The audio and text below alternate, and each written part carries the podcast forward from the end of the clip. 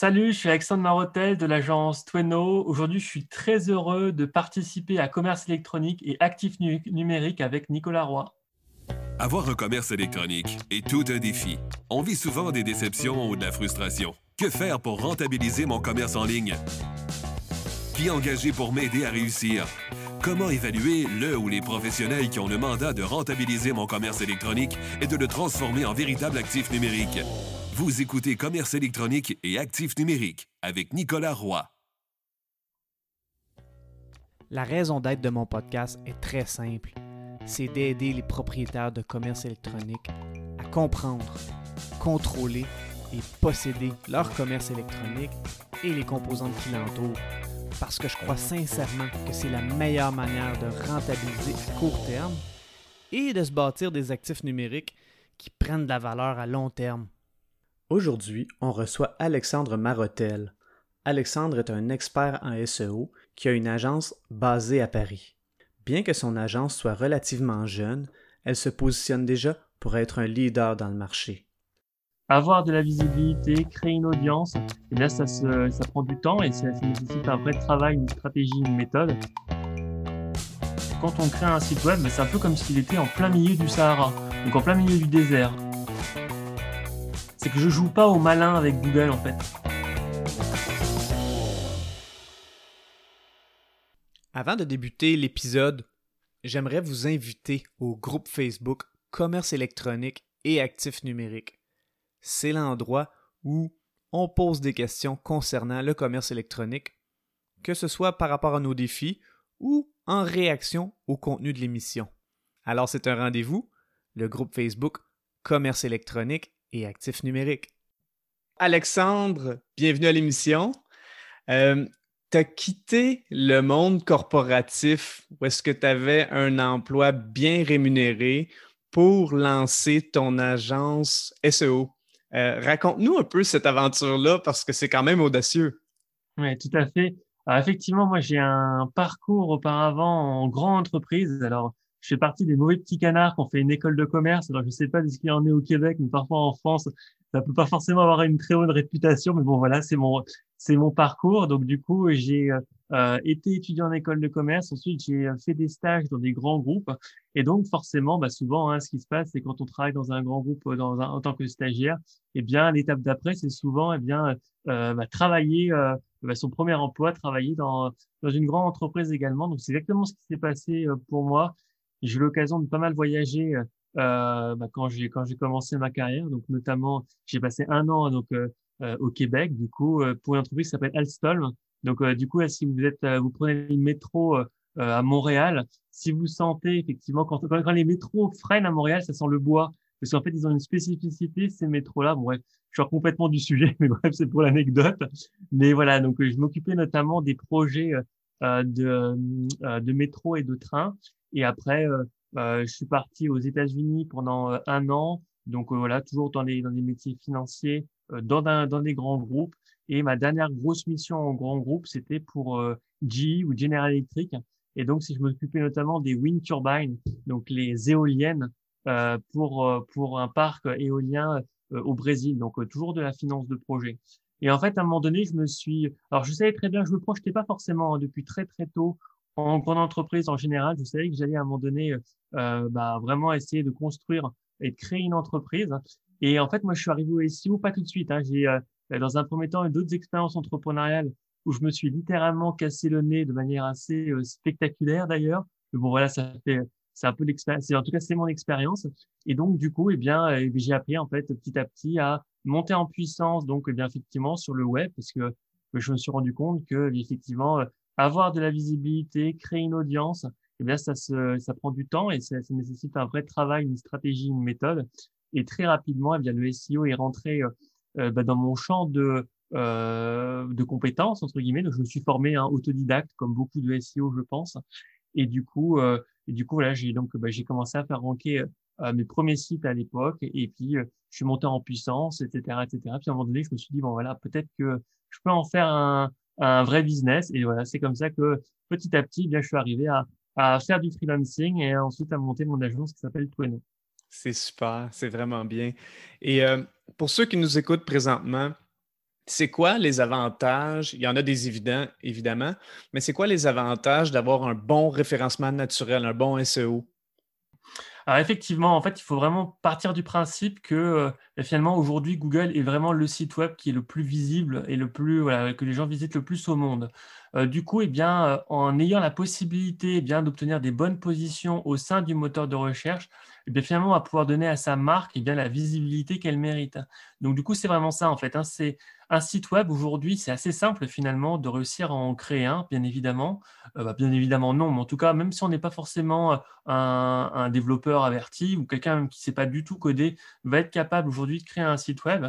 Le seul truc, c'est qu'en fait, il faut bien comprendre que quand on crée un site web, c'est un peu comme s'il était en plein milieu du Sahara, donc en plein milieu du désert. Et en fait, le vrai enjeu avec le SEO, eh bien, c'est de faire en sorte qu'on passe de, euh, du désert à, euh, je sais pas moi, avenue euh, des Champs-Élysées à Paris, par exemple. Donc, du coup, voilà, c'est vraiment ça l'objectif pour que finalement, eh bien, on aille dans les endroits où il y a vraiment du, du monde et, et finalement, pour moi, d'ailleurs, hein, de manière générale, le web, ça reste quand même une sorte de cimetière. Hein. La plupart des sites web n'ont absolument aucun trafic. Et donc, eh justement, l'objectif, c'est quand on a un site web et quand on a dépensé de l'argent pour ça, eh c'est vraiment d'en faire un vrai levier marketing. Wow, c'est une très belle réponse, très belle explication. Et euh, pour le propriétaire d'entreprise qui veut démarrer un nouveau site web, c'est quoi qu'il doit prendre en considération pour avoir des bons fondements en SEO. On sait que les gens vont dire, OK, le SEO, ça prend du temps, donc je focuserai sur ça plus tard. Hmm, je pense que dès le mhm. départ, on peut faire des bonnes actions pour nous aider dans le SEO, même si c'est des fois un effet différé avant qu'on le voit sur Google. Quelles mhm. seraient ces étapes-là? Oui, effectivement. Alors moi, je sais que j'aime bien, en fait, effectivement, avec, avec mes clients. Alors, j'ai des clients qui sont déjà établis depuis euh, très longtemps, donc forcément, la campagne SEO va être différente que lorsque c'est vraiment un site qui est en démarrage. Mais du coup, effectivement, c'est bien quand on euh, a la possibilité d'intervenir justement, même pendant la phase de construction en fait euh, du, site web. Parce qu'il y a un élément pour moi qui est absolument... en SEO, il faut bien comprendre, ou en référencement naturelle, il faut bien comprendre qu'il y, a y a des éléments qui vont être à fort impact et d'autres qui vont être à faible impact. Et du coup, par exemple, hein, à titre d'exemple, un changement de métadescription, bon, ça, ça a un impact, mais ça a un faible impact. Par contre, des éléments comme par exemple l'architecture de site, là pour le coup, ça a vraiment un impact qui va être bah, sur le, sur le, dans le temps. Et donc, bah, c'est un peu comme dans une, sur une maison en fait. Hein. Quand on a les bases qui sont solides, eh bien, plus on monte les, les étages, eh bien, si les bases sont solides, eh bien, ça va être droit. Si jamais c'est pas solide, bah, ça va faire la tour de piste. Donc, du coup, ça va avoir tendance à, à pencher, voire même s'effondrer. Donc, du coup, voilà, c'est typiquement le genre de choses. Moi, ce que j'aime bien faire, par exemple, euh, euh, toujours avec mes clients, d'ailleurs même quand je fais une campagne SEO, c'est par exemple toujours faire un benchmark, euh, notamment donc pouvoir au niveau de la compétition, et bien finalement où est-ce qu'ils arrivent, comment est-ce qu'ils ont construit leur site, euh, pourquoi est-ce qu'ils ont construit leur site comme ça, notamment je regarde la volumétrie, etc., les, types de keywords qui vont cibler, qui vont targeter, et donc eh bien tout ça, ça permet justement de prendre également eh bien un peu le pouls euh, sur le, marché et, euh, donc, eh bien, par conséquent, essayer de surenchérir.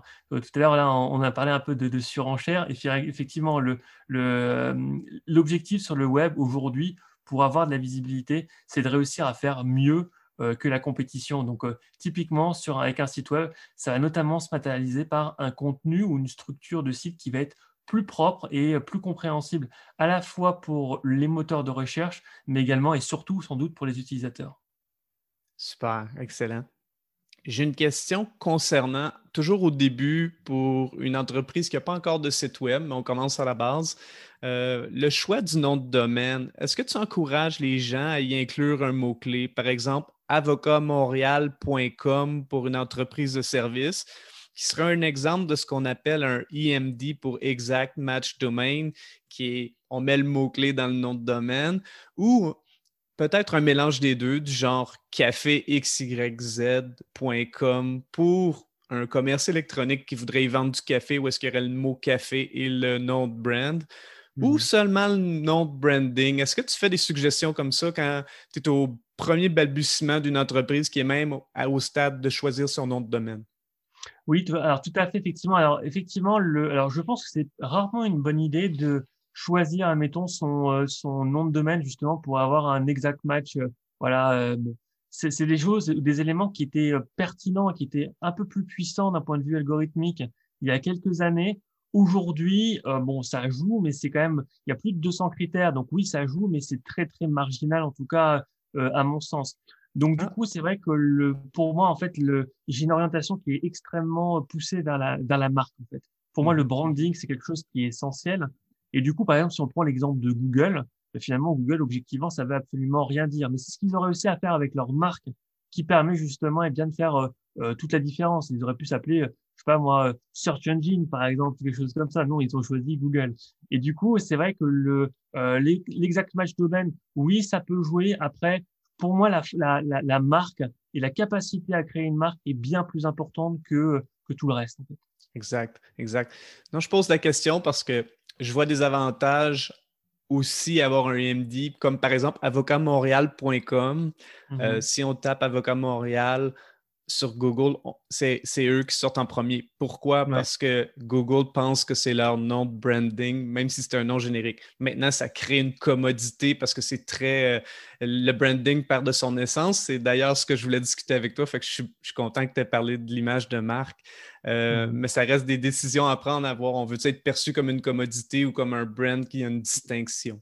Mais c'est vrai que c'est excellent qu'on peut avoir la possibilité. Par exemple, en France, il y a une, il y a une très belle agence SEO qui s'appelle SEO.fr.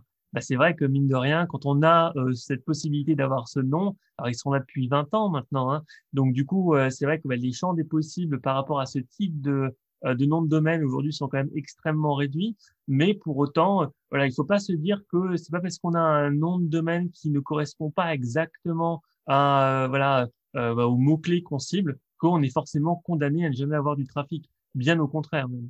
Absolument, absolument. Si on est d'accord là-dessus, c'est certain. en commerce électronique, les entreprises sont souvent amenées à changer de plateforme euh, dû à, l'évolution de leurs besoins, comme par exemple changer de WooCommerce à Shopify ou des choses comme ça. Mmh Qu'est-ce qu'un transfert implique comme risque pour le SEO et comment minimiser les impacts pour le SEO parce que souvent, on voit les, propriétaires de commerce électronique qui disent Moi, je veux changer de site web, ça euh, ça fait plus, et euh, sans être conscient des impacts SEO, alors que certains peuvent avoir un, 60% de leurs visiteurs qui proviennent SEO. Qu'est-ce que tu mmh leur dirais à ces gens-là? Alors effectivement, c'est vrai que les, problématiques, notamment au niveau des choix de CMS, ben, en fait, pour moi, à mon sens, en tout cas, c'est pour ça que j'aime bien accompagner euh, bah, les, les, euh, les clients le plus tôt possible, même lors de la création de leur site. Parce qu'en fait, à mon sens, plus on se pose la question euh, tôt et plus on a bah, l'ensemble des cartes en main, plus on va pouvoir justement faire un choix qui va être bah, le, le meilleur en fait. Par exemple, même simplement en fonction de son, son ambition, en fonction de son produit, etc.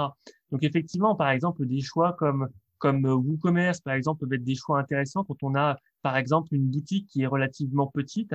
Et par contre, quand on commence à avoir euh, bien bah, beaucoup plus de, de, de, gamme de produits avec des catégories beaucoup plus importantes, bah, c'est pas forcément non plus la bonne, la, la, ce serait pas forcément en tout cas l'idée euh, qui me semblerait être la, meilleure. Donc après, effectivement, euh, pour moi en tout cas, le choix du CMS c'est important. Euh, par exemple, pour moi, je, je sais qu'en d'un point de vue SEO, je travaille en ce moment avec pas mal de clients qui sont sur PrestaShop. Et PrestaShop, c'est vrai que c'est un CMS qui est assez, qui est assez pertinent, assez intéressant d'un point de vue du SEO. Et ça, je pense que c'est quelque chose qui est vraiment important. Alors là, je vais sortir du cadre du, euh, euh euh, du, côté e-commerce à proprement parler, mais c'est la même chose en fait, par exemple entre WordPress ou Wix en fait. Très clairement, eh bien, si jamais on, choisit bien quelque chose qui était peut-être un peu plus user-friendly il y a quelques temps, comme Wix par exemple, là oui, on va avoir peut-être un peu plus de facilité à mettre en place la chose, mais après, d'un point de vue SEO, ça risque d'avoir des impacts en fait. Donc, du coup, c'est vraiment important en fonction euh, de l'ambition qu'on a avec son business, avec son activité, euh, de savoir, eh bien, finalement, quel type euh, de CMS est le plus susceptible de répondre aux besoins, en fait. et même chose, effectivement, donc, pour le coup, dans, le cadre, admettons, d'une refonte, surtout avec des problématiques e-commerce, par exemple, il peut y avoir effectivement des gros impacts, notamment au niveau des, des URL. Par défaut, parfois, il peut y avoir des, des écrits dans les, dans, dans les URL à proprement parler, des codes qui peuvent être inscrits. Et du coup, ben voilà, ça peut, euh, en, en, SEO, de manière générale, d'ailleurs, on aime assez peu tripoter les URL parce que ça peut avoir des impacts euh, assez euh, euh énormes. Ouais. Donc du coup, c'est important effectivement de. Euh, alors encore une fois, hein, ça peut être intéressant de le faire, mais parfois, euh, il faut vraiment peser le pour et le contre entre entre guillemets entre ce qu'on va vraiment gagner en, en avantage en changeant de CMS et le risque SEO qu'on peut prendre. Parce que en SEO, effectivement, de temps en temps, quand on, quand on est sur une bonne position et que, ou même des très bonnes positions et qu'on veut, euh, pour des raisons, par exemple, euh, esthétiques à 100%, changer de CMS parce que finalement l'affichage ne plaît pas, etc. Euh, bah, du coup, ça peut vraiment euh, bah, complètement, bah, alors pas détruire, mais en tout cas impacter durablement le chiffre d'affaires d'une entreprise. J'ai une anecdote à ce sujet. J'avais un client qui avait un site web qui était quand même relativement bien et qu'il voulait changer le site web pour améliorer le UX, le user experience, mmh pour que les clients achètent plus son commerce électronique. Et euh, j'étais euh, consultant pour aider avec ce client-là. Et euh, j'ai passé énormément de temps avec le concepteur web qui faisait le site web, lui donnant plein, plein, plein, plein, plein d'indications à faire comme un consultant. Et la personne n'a pas écouté ce qui avait été demandé de ma part. La chute a été brutale, vraiment brutale. Mmh. C'est pas drôle. Oui, effectivement. Mais ça ne me, me surprend pas. Parfois, effectivement, il faut toujours faire attention. Euh, par exemple, des fois aussi, il peut y avoir des problématiques de coût euh, effectivement, par exemple, on se dit voilà, bon, finalement, j'ai vu une offre euh, qui coûte un tout petit peu moins cher ailleurs, et du coup, on veut euh, migrer quelque chose, alors que ben, finalement, ça fonctionnait extrêmement bien auparavant. Et puis à la fin, quand on compte, on se rend compte que ben, finalement, oui, alors effectivement, on a gagné, on a pris une offre qui est un peu moins chère, mais on a beaucoup perdu justement en visibilité, en référencement et autres en fait. Donc, mais à mon sens, en tout cas, moi, je sais que lorsque je fais des campagnes SEO, euh, je prends toujours effectivement euh, bah, beaucoup de temps en fait pour réfléchir, analyser euh, la situation, vraiment peser le pour et le contre au maximum et après ensuite exécuter. Parce qu'en fait, quand on, est directement dans la précipitation ou dans entre guillemets l'idée d'action, là parfois on peut se perdre et du coup ça peut vraiment coûter cher à la fin. Effectivement, surtout quand c'est pas nous qui appliquons, mais qu'on est comme un consultant pour donner des recommandations. Euh, moi, mmh c'est quelque chose que je ne fais plus. Je, l'avoue, c'est, un service que j'ai offert et je me rendais compte qu'il y avait trop de risques que euh, ce ne soit pas appliqué et que par la suite, j'ai le blâme parce que j'ai donné les conseils, même s'ils n'ont pas été appliqués. Mmh euh, mais c'était une anecdote quand même pour dire que les transferts de plateforme à l'autre peuvent avoir des énormes impacts sur le référencement naturel. Bien sûr. Euh, au niveau du SEO, ça, exige une, création de contenu en qualité puis en quantité.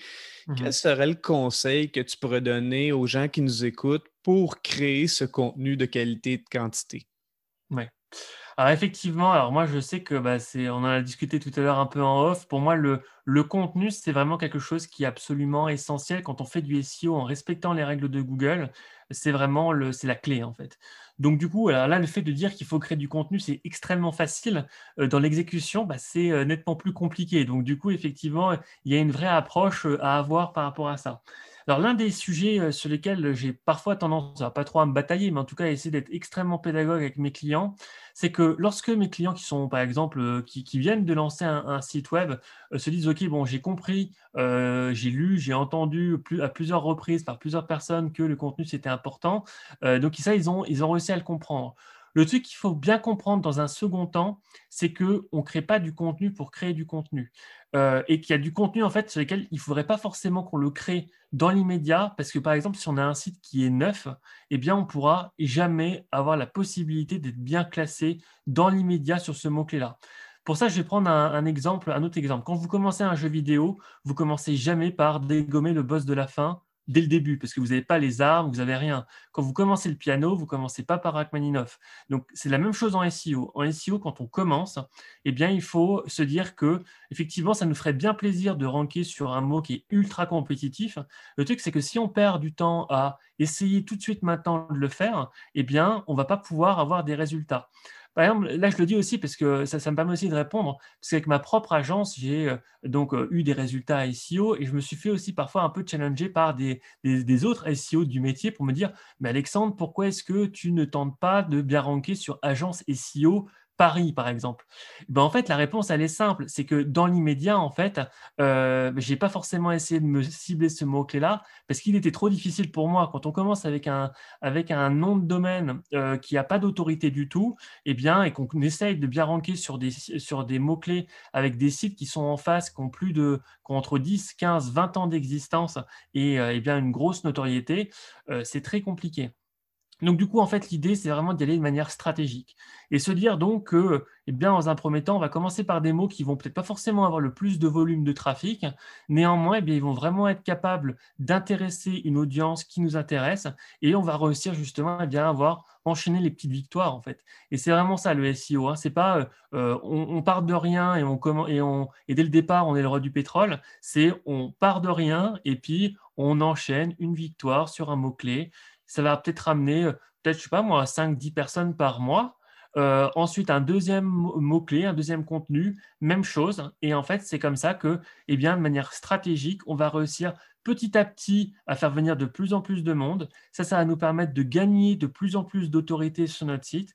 Et une fois qu'on a réussi à faire ça, eh bien, on peut réussir à targeter des mots-clés qui sont un petit peu plus difficiles, etc., etc. Donc, c'est vraiment quelque chose de progressif avec la belle création de contenu, d'articles de blog, euh, où est-ce que même il y a des illustrations, des trucs qui vont faire en sorte que ça va être intéressant pour les gens, comme tu le fais très bien d'ailleurs avec ton propre site web.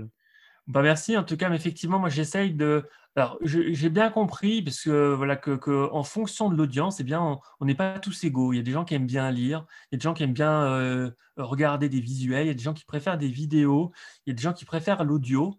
Donc, du coup, voilà, c'est vrai que moi, sur mes propres contenus, j'ai vraiment essayé justement eh d'être aligné par rapport à ça en proposant effectivement eh bien, euh, bah, des contenus qui sont extrêmement détaillés. Parce qu'encore une fois, je pense que ça, c'est un élément qui est important à dire à l'heure actuelle. Le, contenu à proprement parler, à peu près sur n'importe quel sujet, euh, on va être capable de trouver du contenu à l'heure actuelle. Euh, on n'est plus dans le web des années 90 où voilà, il n'y a pas forcément dessus de contenu qui existait sur tel ou tel type de sujet. Aujourd'hui, globalement, à peu près tout existe, euh, ou en tout cas, beaucoup de choses existent sur le web. Par conséquent, euh, notamment quand on va essayer de ranker sur des mots-clés euh, bah, qui vont avoir des, ampleurs nationales, ce que, ça, ce que ça va vouloir dire, ce qu'il va qu'on fasse, c'est vraiment essayer bien de proposer le meilleur contenu euh, sur le marché, en fait, tout simplement. Et donc, tout à l'heure, justement, en off, on parlait notamment de la technique du skyscraper technique. Moi, j'appelle ça la technique de la surenchère en qualité. En fait, l'idéal est simple, hein, c'est que si jamais il y a un voisin euh, sur un mot-clé à proprement parler euh, qui a fait, admettons, 1000 mots, eh bien, si notre site a beaucoup moins d'autorité, eh bien, ça veut dire qu'il va falloir qu'on fasse une dose d'effort beaucoup plus importante euh, que ce qu'ils ont fait eux, en fait. Et du coup, voilà, c'est vraiment comme ça que, eh bien, finalement, on va réussir à augmenter notre autorité de page à proprement parler et donc euh, réussir à potentiellement les doubler. Et ça, je pense que c'est un point aussi qui est important. Euh, moi, je sais que quand j'ai débuté en SEO, c'est quelque chose que je comprenais assez mal, en fait. Je me disais, mais c'est quand même un peu un truc de dingo. J'ai un site web où j'ai fait 1000 mots les autres compétiteurs ont fait aussi à peu près 1000 mots sur le même mot-clé. Mais comment ça se fait que mon site ne remonte pas? Mais en fait, il ne remonte pas tout simplement parce que je n'avais pas suffisamment d'autorité, en fait. Et donc, quand on n'a pas une autorité, en tout cas, quand on a une popularité qui est beaucoup plus faible, ça veut dire que dès le départ, il va falloir qu'on fournisse un effort également beaucoup plus important.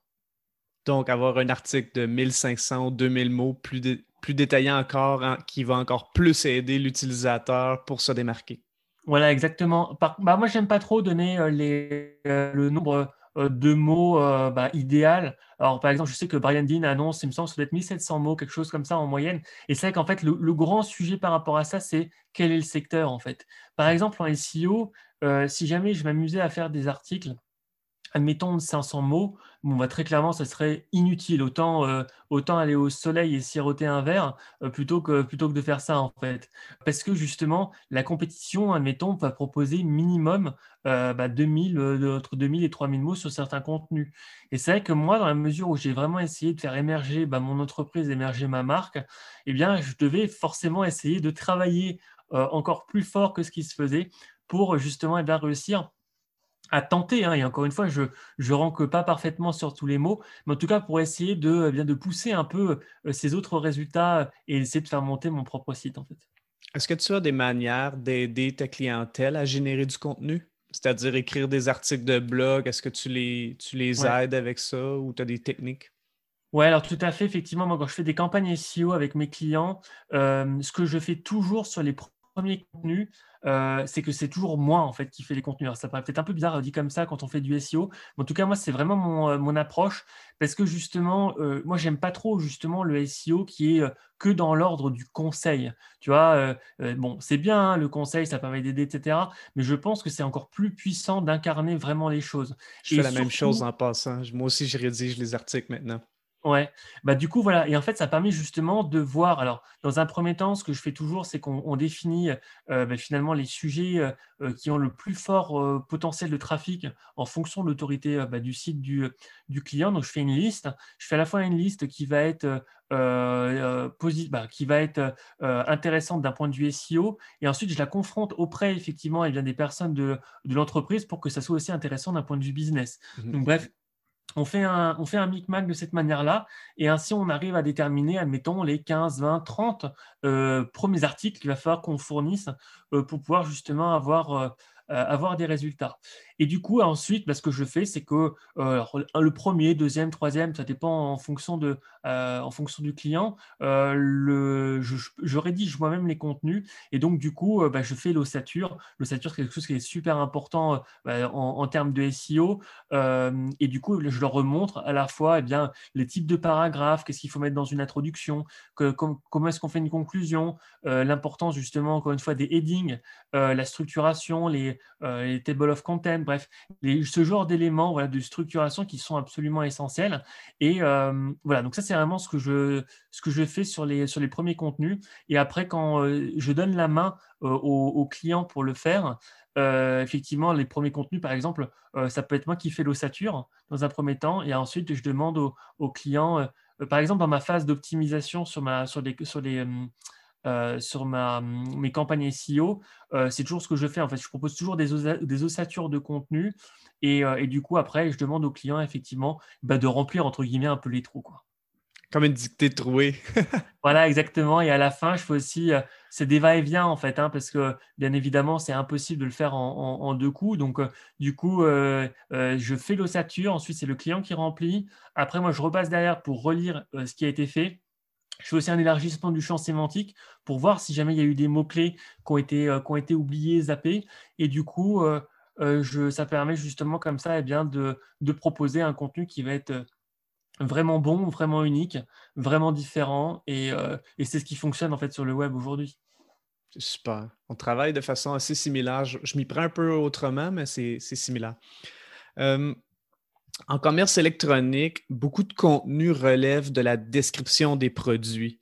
Mhm. Euh, le défi, c'est que parfois, le produit va être vendu avec différentes options sur différentes pages ou il va y avoir un fabricant qui le vend sur un site web et par la suite, il y a un distributeur qui le vend sur un autre site web avec la même description. Euh, le contenu dupliqué, qui est le fait d'avoir du même texte euh, d'un côté, sur deux pages d'un même site web ou sur deux sites web différents, Google déteste ça. Donc, qu'est-ce que tu dirais ou quel truc tu donnerais aux propriétaires de commerce électronique pour éviter le contenu dupliqué? Parce que le contenu dupliqué en commerce électronique, c'est quand même un défi avec le référencement naturel de par ce que je viens de décrire.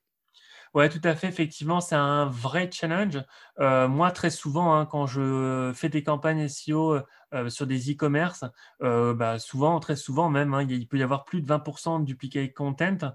Et, et, encore une fois, sur, le, sur les e-commerce, c'est des choses qui peuvent être euh, compréhensible. Par contre, si c'est sur des, sur des pages euh, ou sur des sites web vitrines, là pour le coup, quand on commence à avoir 20-30% de duplicate, euh, à mon sens en tout cas, c'est nettement moins justifié parce que pour le coup, c'est quand même beaucoup plus simple d'avoir des pages qui vont être vraiment uniques.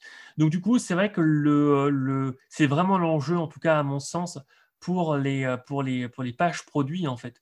Vraiment être capable de, de créer du contenu qui soit, qui soit vraiment unique.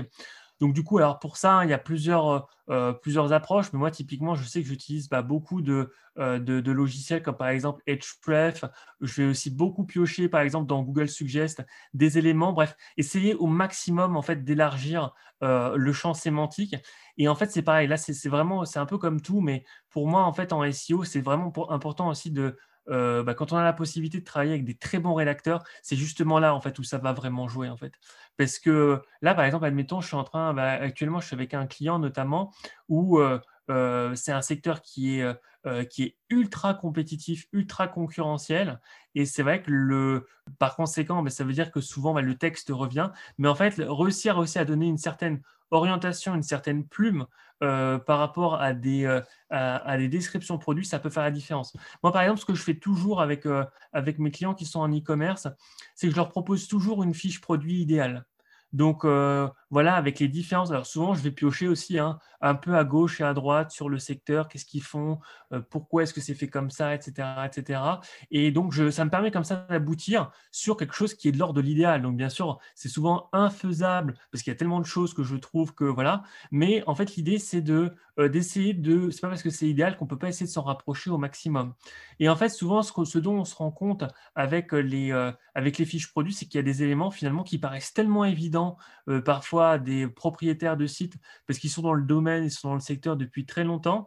Et pour autant, eh bien, ça peut être des informations euh, ou des éléments supplémentaires qu'on va pouvoir rajouter. Donc euh, voilà, donc je pense que ça, ça peut être des éléments intéressants. Et, et, par exemple, là, si vous êtes un propriétaire, admettons, de, de sites e-commerce euh, ou voilà, que vous incarnez votre, votre commerce, vous pouvez, vous par exemple euh, l'avis du propriétaire du site ou quelque chose comme ça. et là, avec vraiment quelque chose qui va être vraiment unique parce que ça va être une personne en fait qui va vraiment s'exprimer. Et ça fait partie des méthodes, des éléments, euh, bah, moi personnellement, que j'utilise pour réduire au maximum le duplicate. Mais c'est vrai que c'est une vraie difficulté lorsqu'on a est un propriétaire de e-commerce. Mmh c'est intéressant. Maintenant, on a parlé beaucoup du site web. Les gens entendent souvent parler de backlinks ou de liens externes. Est-ce que tu peux expliquer ce que c'est et c'est quoi l'importance pour les propriétaires de commerce électronique d'en avoir ou de ne mmh pas en avoir, tout dépendant lesquels? oui, tout à fait. effectivement, alors les backlinks, qu'est-ce que c'est? En fait, c'est extrêmement simple, c'est des votes. En fait, il faut vraiment comprendre ça comme des votes. Donc, un peu comme pour les, euh, les élections présidentielles, finalement, c'est la personne qui a plus de votes qui va devenir président. Bah, alors, bon, il n'y a, pas que ce facteur-là avec Google, mais en fait, c'est euh, plus vous allez avoir des sites web tiers qui vont mettre un lien sur leur site pour parler du vôtre, et eh bien finalement, plus vous allez avoir de chances, et eh bien finalement de remporter la première position euh, euh, dans le moteur de recherche. Donc voilà. moi, en tout cas, c'est la manière souvent dont je, je l'explique auprès de auprès de mes clients. Donc pourquoi est-ce que alors, les backlinks, effectivement, c'est c'est quelque chose qui est absolument déterminant. Euh, si on résumait hein, en, deux grandes parties, qu'est-ce qui est le plus important aujourd'hui pour Google euh, C'est vraiment le contenu, d'une part, et deuxièmement, les backlinks. Les backlinks, ça joue encore une partie extrêmement euh, importante encore à l'heure actuelle. Le truc qui est compliqué, c'est qu'en fait, les backlinks, bien sûr, c'est extrêmement difficile à obtenir, en fait, parce que va falloir réussir à convaincre des sites web tiers, eh finalement, de parler, qui parlent de votre site. Donc du coup, alors si vous les connaissez, euh, euh, tant mieux, c'est plus facile de les contacter. Mais c'est vrai que quand on ne connaît pas forcément euh, les gens, eh du coup, c'est beaucoup plus beaucoup plus complexe. Et du coup, bah souvent d'ailleurs, hein, ce qui s'est ce qui s'est passé du coup pour contrecarrer ça dans le domaine, dans le secteur du SEO, maintenant il y a beaucoup de ventes, notamment de backlinks, qui sont extrêmement répandues, notamment sur des plateformes de netlinking. Pourquoi est-ce que ces plateformes existent? Parce qu'en fait, ça facilite grandement en fait l'acquisition de liens. Alors quand on dit ça, il faut tout de suite dire surtout que euh, Google n'autorise pas du tout ces pratiques-là. C'est important de le dire. Alors, 99% euh, ou 98% des SEO, je pense, sur le marché achètent des backlinks. Moi, je fais partie des rares euh, exceptions qui n'en achètent pas pour le coup, mais c'est beaucoup plus difficile par conséquent pour moi de réussir à ranker. Ouais, ouais parce que tu vas contacter des gens peut-être pour aller en chercher ce qu'on appelle du link outreach, aller chercher des gens peut-être, mais tu n'achèteras pas. D'ailleurs, ça mène à ma prochaine question qui est est-ce que tu peux expliquer euh, aux gens qui nous écoutent, c'est quoi la différence entre le Black Hat SEO ou le, le, SEO à chapeau noir et le White Hat SEO qui est le, le SEO à chapeau blanc, si on peut le traduire ainsi? Oui, alors tout à fait, ça c'est quelque chose qui est important à comprendre. Euh, si vous faites appel à un moment donné à un prestataire SEO, parce que c'est vraiment deux approches qui sont euh, extrêmement différentes. En fait, il faut bien comprendre que Google a des règles. Voilà, c'est ce qu'on appelle les guidelines. Donc, c'est les guidelines de Google. Google indique que euh, finalement, pour euh, ne pas euh, prendre aucun risque de sanction, eh bien, il y a certaines choses que vous devez faire et d'autres choses que vous ne devez pas faire. Et du coup, bah, typiquement, ce que je disais tout à l'heure, c'est que l'achat de backlink, c'est une, c'est vraiment une mauvaise. Euh, bah, on ne respecte pas les règles de Google quand on le fait, du coup. Donc, ça peut mettre potentiellement eh bien votre votre site web ou le site web de votre client à risque. Donc voilà. Donc du coup, c'est quelque chose qui est important parce que bah, de bien comprendre euh, la type de prestation également qui va être proposée au niveau white hat et au niveau black hat, parce qu'en fait au niveau des résultats, la temporalité va pas du tout être la même. Donc grâce au, au, black hat, euh, par exemple, les propriétaires de sites web qui font du black hat parce que c'est des, euh, par exemple, des anciens SEO qui ont fait du white hat pendant des années et qui, par exemple, décident de gagner beaucoup plus rapidement de l'argent, c'est très souvent le cas en fait. Et eh bien, ils passent du côté obscur de la force et du coup, voilà, ils, deviennent, ils deviennent black hat. Et donc, ça permet en fait, c'est des, euh, des, techniques, c'est des approches qui vont permettre en fait de passer outre ces règles de Google, en tout cas passer un peu sous le, sous le radar en fait de, de, Google. Et donc, le gros avantage, ça veut dire que parfois, plutôt que de prendre beaucoup plus de temps pour obtenir une première position, eh bien, ça va nous prendre simplement quelques semaines ou même un mois, admettons. Alors que à, travail et euh, effort euh, bien supplémentaire en faisant du white hat, ça peut vous prendre beaucoup plus de temps. Donc voilà, euh, il faut, ce qu'il faut comprendre, c'est que c'est vraiment une question de temporalité et surtout de volonté de prendre des risques ou non. Par exemple, moi, avec. C'est de la durabilité, dans le sens que si on fait du, black hat avec l'intelligence artificielle qui vient de plus en plus forte, Google trouve les, subterfuges. Là. Exactement. Moi, c'est souvent ce que je dis également à mes clients, c'est que je joue pas au malin avec Google en fait. Il y a derrière cette entreprise les, les plus grands ingénieurs euh, au monde. Il y a de l'intelligence. Euh, du coup, effectivement, euh, je pense que euh, ça peut être des pratiques. Alors moi, j'ai jamais fait de black hat de ma vie, mais je pense que ça peut être beaucoup plus intéressant euh, euh, peut-être dans le passé. Mais aujourd'hui, en fait, souvent d'ailleurs, ce qui se passe, c'est que les gens qui font du black hat créent énormément de sites en fait, parce qu'ils savent que leur site web va tomber extrêmement rapidement, et du coup, eh bien, bah, une fois qu'il y en a un qui est tombé, ils en ont créé dix autres, donc du coup, ils continuent à gagner beaucoup d'argent. Mais après, ce qu'il faut bien comprendre également, c'est que cette approche-là, à mon sens, de black hat, elle fonctionne assez mal, notamment quand on a une approche de marque. Euh, par exemple, moi, avec ma propre agence, avec Tweno, effectivement, par exemple, euh, si j'avais euh, utilisé l'ensemble du temps, de l'effort et même du budget maintenant que j'ai alloué pour mon entreprise dans effectivement du Black Hat, peut-être que j'aurais pu obtenir des résultats bien plus rapidement sur, mes, sur certaines requêtes qui sont phares. Le seul truc, c'est que eh finalement, le Black Hat, ça peut, euh, on gagne beaucoup d'argent euh, pendant une période de temps, mais du jour au lendemain, eh bien, on peut complètement, on va disparaître en fait de Google. La seule vraie question, c'est quand. Et donc, je trouve, en tout cas, je pense que quand on est une entreprise, eh bien, du coup, on ne peut pas se permettre euh, d'avoir, bah, de faire ce pari-là, en fait. Donc, donc, du coup, c'est important, effectivement, d'avoir des logiques de marque, d'avoir, de faire du SEO correctement, parce que euh, même si le SEO White Hat prend plus de temps, c'est extrêmement puissant sur le moyen long terme. D'ailleurs, ça mène à ma prochaine question. Euh, qu'est-ce que tu répondrais à une personne qui te dit euh, Alex, je suis hésitant à investir en SEO, j'ai peur des changements d'algorithme? Oui. Alors effectivement, souvent, ça c'est moi, c'est un, élément qui me fait toujours un peu sourire. À chaque fois qu'il y a des changements d'algorithme sur forcément, c'est commenté notamment sur Twitter par, euh, bah, par les SEO, hein, par la communauté. Et en fait, on voit très rapidement euh, euh, les gens qui ont confiance dans ce qu'ils ont fait en termes de SEO white hat dans le passé ou non, en fait. Et donc, tu vois que parfois, il y a des, il y a des gens qui transpirent à grosses gouttes parce qu'en fait, ils vont se dire, mais ils risquent de, perdre, bah, malheureusement pour eux, en tout cas, une bonne partie de leur business, justement, du fait des changements d'algorithme. Et ça, c'est le gros avantage justement du white hat, c'est que bah, le white hat permet de dormir entre guillemets sur ses deux oreilles parce que justement, eh bien, on a fait les choses correctement dès le début en fait. Et c'est vrai que moi, par exemple, par exemple, je suis pas forcément la personne en SEO qui connaît euh, dans le détail tous les derniers changements d'algorithme de Google, parce que finalement, euh, quand les règles de Google ont assez peu évolué euh, au fil des, années, et globalement, moi, à chaque fois qu'il y a des changements d'algorithme, ça se matérialise tout le temps par les améliorations de trafic sur mes sites, en fait, sans créer pour autant plus de contenu. Il y a des, par exemple, il y a, des sites web que j'ai créés depuis plusieurs années maintenant. À chaque fois qu'il y a des changements d'algorithme, bim, j'ai des augmentations de trafic parce que justement, eh bien, il y a un vrai crémage qui se fait au fil du temps et du coup, eh bien, euh, euh, la qualité paye en fait sur le web et, euh, et, Google va toujours vous récompenser en fait. C'est exactement ça. Les changements d'algorithme, pour moi, c'est toujours une bonne nouvelle. Je suis comme, oh yes, on a bien travaillé, c'est toujours des belles nouvelles pour nous, mais je sais qu'il y en a que c'est la panique dans ce temps-là. Hmm. Comment est-ce qu'un propriétaire d'entreprise peut évaluer le travail d'un expert en SEO qui fait sur son site web? Oui. Alors effectivement, alors euh, tout d'abord, la première chose à dire, c'est que parfois, moi j'ai des clients qui me disent oui, bah euh, moi je vous embauche uniquement si euh, vous vous engagez à obtenir la première position dans Google. Bon, ça c'est souvent en fait, bah, ça peut arriver en tout cas de temps en temps que j'ai des clients qui me disent ça. Ce qu'il faut dire auprès de l'audience, c'est que les gens qui vont vous dire oui, je m'engage à vous obtenir une première position dans Google, ne les embauchez pas parce qu'en fait, il n'y a absolument personne qui est capable de vous dire avec une certitude à 100%, on va vous permettre d'obtenir la première position. Pourquoi?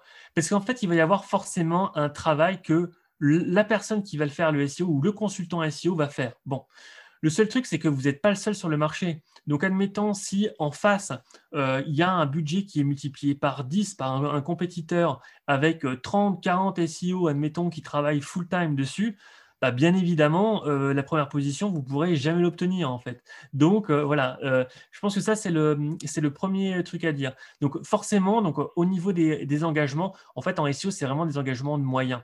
Donc du coup, moi, ce que je fais hein, avec mes avec mes clients, j'ai notamment des, un fichier tâches sur lequel en fait ils peuvent voir concrètement bah, l'ensemble de mes avancées au niveau eh euh, des, livrables hein, que, je peux leur, euh, euh, que je peux leur fournir.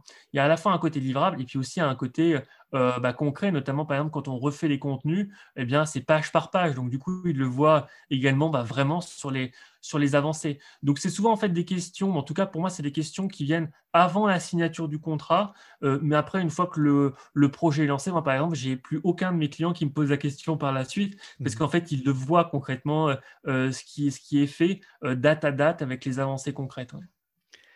As-tu une anecdote à nous raconter concernant le SEO? Alors, euh, Sinon, moi, j'en pense à une. Ah, vas-y, dis-moi. Du coup, c'est plus la tienne. Je l'ai lu, j'étais, j'étais, euh, j'étais wow. Il y a des nerfs ah, d'acier. C'est l'incendie des, serveurs de ton, de, ah, ton site web. Oui, tout à fait. Alors effectivement, là, moi, je, euh, donc, je suis chez un hébergeur qui s'appelle OVH. Alors avant, hein, d'ailleurs, j'étais chez un hébergement hébergeur américain qui s'appelait SiteGround qui a plutôt un bon hébergement, hein, assez bien réputé, etc. Euh, pas forcément très connu, euh, bah, en tout cas en France. Mais moi, je sais que c'est pareil. Ma culture, en fait, ma culture web, ma culture SEO est très nord-américaine, en fait. Hein. donc du coup, c'est vrai que bon, été vraiment beaucoup plus bercé par par tout ça. Et du coup, a été un très bon hébergement pendant très longtemps. bon, j'ai eu un peu plus des soucis sur la fin, mais bon. Et donc du coup, je suis passé sur euh, sur OVH et euh, je n'étais pas forcément bon, euh, extrêmement convaincu au départ, mais je me suis dit pourquoi pas, c'est un acteur qui a quand même une belle réputation, un acteur français, bon. Et du coup, du coup bah, ce qui s'est passé là, il y a quelques semaines de ça maintenant, c'est que j'ai fait partie effectivement des, des, sites web qui ont été touchés par l'incendie. Donc du coup, le data center est, littéralement bah, parti en fumée. Donc alors moi j'ai de la chance parce que, alors premièrement, première chose, c'est que euh, moi, en fait, j'ai toujours eu une confiance assez euh, limitée, disons, avec mes hébergements, parce que j'ai déjà eu des pépins, en fait, avec, euh, avec des hébergeurs, notamment avec un hébergeur qui s'appelait Bluehost.